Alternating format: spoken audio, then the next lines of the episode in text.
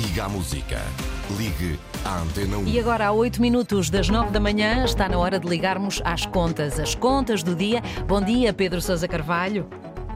Olá, Mónica, bom dia e Bom boa dia. semana. Boa semana. Ora, foi na sexta-feira que terminaram as audições na Comissão de Inquérito à TAP. Que conclusões, eh, Pedro Sousa Carvalho, é que podemos tirar destes três meses e de quase 50 audições? Quem é que sai bem e quem é que sai mal nesta fotografia? Viva, Mónica. Bom eh, foi uma comissão muito intensa, eh, com milhares de horas de audições, eh, muitas noitadas e, como dizias, com quase 50 audições. Creio que foram 46 para ser mais preciso.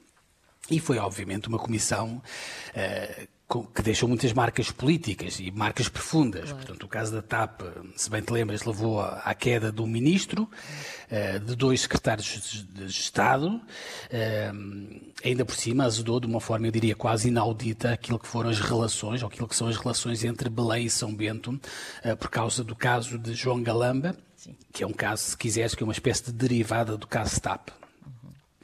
Bom, sobre as conclusões eh, que podemos tirar, Mónica, destes três meses de audições, eu diria que há duas que me parecem que são incontestáveis, acho que toda a gente sublinha por baixo. Ahm, a primeira é que a indemnização de 500 mil euros que foi paga a Alexandra Reis e que, aliás, esteve na origem de toda esta comissão, foi paga de uma forma ilegal. E neste ponto, obviamente, é preciso dizer que os principais culpados são os próprios, obviamente, e os advogados que não olharam para aquilo que era o Estatuto de Gestor Público. Ah, a outra conclusão que também eu acho que muita gente vai assinar por baixo e que é relevante é que eu acho que havia aqui uma certa, não sei como é que é dizer, uma certa eh, rebaldaria financeira no pagamento de indemnizações da TAP. Nós, nos últimos dias, eh, nós ficámos a saber, por exemplo, que a TAP pagou 8,5 milhões de euros a três administradores que saíram da TAP, portanto, desde 2019. Certo. Isto dá a Mónica qualquer coisa como uma média de 650 mil euros por cabeça de indemnizações. Portanto, é muito dinheiro e são muitas Alexandra Reis. Portanto, é preciso ter cuidado no futuro em relação a isto. Em relação, portanto, às conclusões, eu diria menos consensuais, eu diria que talvez hum, o tema mais controverso eh, seja a existência de alguma interferência política na gestão da TAP, eh, que ficamos a saber agora.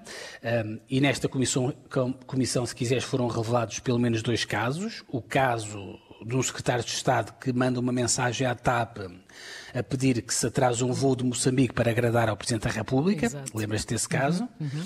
É um caso gravíssimo, é um exemplo daquilo que não deve ser feito numa empresa pública. Eh, o outro caso de interferência eh, foram aquelas instruções, e este caso até foi assumido por Pedro Nuno Santos, foram aquelas instruções que foram dadas pelo Governo eh, quando rebentou aquele escândalo da, da renovação da frota automóvel na TAP. Eh, eu confesso que nesta segunda interferência, Mónica, a mim não me choca tanto.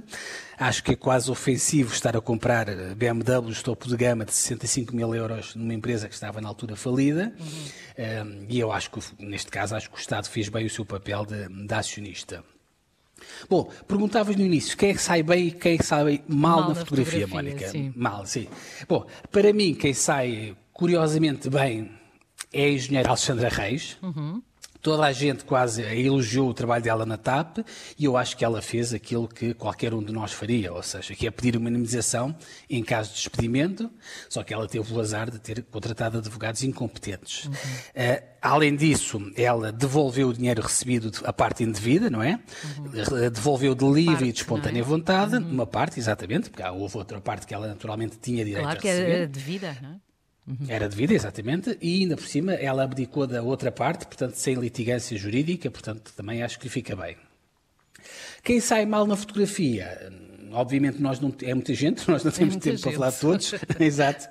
Eh, Mas eu diria, Mónica, de uma forma óbvia, que saia mal desta CPI. Eu acho que sai um bocadinho mal a Presidente da TAP, a ex-Presidente, porque nesta comissão descobriu-se hum, alguns casos pouco dignificantes, eh, como aquela história da utilização de motoristas de empresa para transportar familiares, a contratação de amigos, o marido que foi à empresa fazer uma apresentação, coisas desse género. Hum, no plano político, saem mal, eh, se quiseres, dois ministros, os dois ministros das infraestruturas, o atual e o anterior. O atual João Galamba, por ter omitido aos portugueses informação relevante sobre uma reunião que ele teve com a CEO da TAP, com o presidente da TAP, e ainda está por esclarecer, Mónica, se eh, João Galamba terá ou não mentido eh, na comissão de inquérito naquela parte relacionada com as secretas. O anterior ministro Pedro Nuno Santos também não sai bem, obviamente, na fotografia, eh, por ter sido, obviamente, ele o responsável, digamos, moral, ou seja, ele é que deu autorização para se pagar os tais 500 mil euros pelo apagão de memória que ele teve neste caso e ainda pela forma, diria eu, um bocadinho leviana, às vezes, como geria dossiês importantes através de WhatsApp ou de iMessage Sim. ou uma destas redes de comunicação. Aliás, eu, eu não sei se tu deste conta, na sexta-feira, muito rapidamente, na, na sexta-feira, o Jornal Expresso trazia uma notícia que o governo, Mónica, terá gasto 1,6 milhões de euros uhum. para fazer uma aplicação informática parecida sim, sim. com o WhatsApp, sim. para que os membros do governo pudessem comunicar entre si de forma segura. Uhum. Mas aparentemente ninguém está a utilizar essa aplicação. Portanto, é dinheiro deitado para o lixo. Pois, claro. Enfim. Ainda por cima é dinheiro da bazuca europeia. Enfim, não temos tempo para muito mais, Mónica. Agora, obviamente, é esperar pelo dia 13 de julho, porque é 13 de julho, porque 13 de julho é o dia que vai ser apresentado e votado o relatório oficial com as conclusões desta comissão de inquérito e veremos se as conclusões uh, vão bater ao certo ou não com aquelas que estivemos aqui a, a falar.